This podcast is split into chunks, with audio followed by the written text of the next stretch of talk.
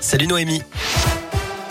Salut Cyril, salut à tous. Côté trafic, pas de grosses difficultés à vous signaler pour l'instant.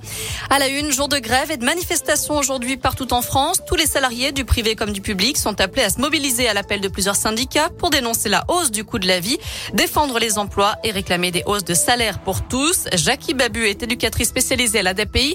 Elle est venue manifester ce matin dans la région pour manifester sa colère à l'égard du gouvernement. Au vu de la politique euh, que mène le, gouvernement, de façon générale, réduisant de plus en plus le droit des salariés, il y a un mépris du peuple qui est inacceptable. Il nous a quand même détruit le code du travail avec les ordonnances Macron qui font que du coup il a détruit aussi euh, les instances représentatives du personnel. Il n'y a plus que le CSE, il n'y a plus de délégués du personnel dans les établissements et du coup euh, les gens sont en grande souffrance parce que nous on n'est pas assez nombreux en tant qu'élus CSE pour couvrir tous les établissements et rencontrer tous les salariés. On manque de moyens et Macron il a détruit tout ça. Des manifs étaient organisés notamment à Lyon, Saint-Etienne, Rouen, Bourg et Clermont aujourd'hui.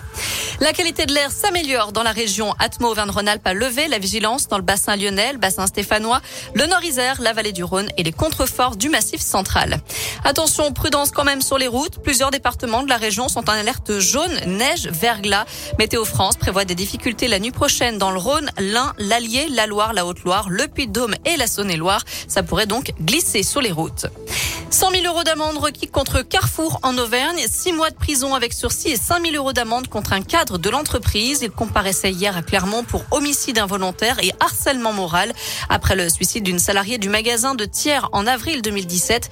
Dans une lettre posthume, elle mettait en cause les agissements du manager et ses conditions.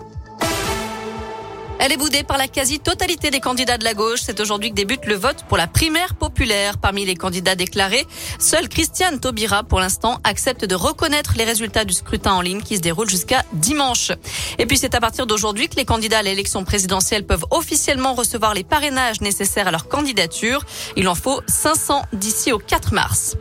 Un chiffre à retenir, 33%, c'est la hausse des violences sexuelles en 2021, d'après les chiffres publiés aujourd'hui par le ministère de l'Intérieur. L'augmentation est notamment due à la déclaration de faits anciens, plus 14% pour les violences intrafamiliales, 9% de plus pour les autres coups et blessures volontaires. Un dernier hommage rendu à Gaspard Huliel qui a perdu la vie dans un accident de ski la semaine dernière à l'âge de 37 ans. Les obsèques de l'acteur ont été célébrées ce matin à l'église Saint-Eustache à Paris. De nombreuses personnalités sont venues saluer sa mémoire. Et cet après-midi, c'est la station de la Rosière en Savoie qui lui rendra hommage. À 15h58, heure de son accident, toutes les remontées mécaniques seront arrêtées pendant une minute. Côté météo cet après-midi, c'est une alternance de nuages et d'éclaircies, mais beaucoup de grisailles qui va dominer